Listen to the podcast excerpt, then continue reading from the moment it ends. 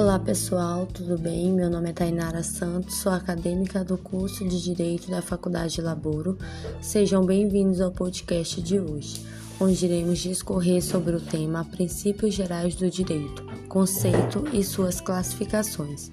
O conteúdo foi baseado no livro Paulo Nader, Introdução ao Estudo do Direito 2014. Os princípios gerais do direito são orientações macro ou guia teórico norteador da política e da prática jurídica.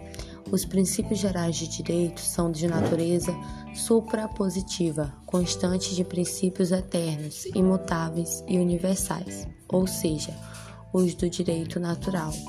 Os princípios são utilizados desde o justnaturalismo romano mas ganharam força após as revoluções burguesas do século XVIII e o surgimento do positivismo jurídico. Os sistemas jurídicos de quase todos os países incluem os princípios gerais de direito como processo de integração jurídica. Os princípios possuem a tríplice função informadora para o legislado, normativa para os casos de lacuna e interpretadora como critério de orientação para o intérprete e a magistratura.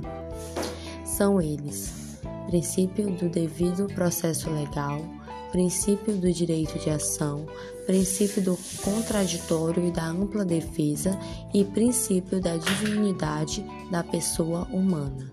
Espero que tenham gostado. Até mais. Tchau, tchau.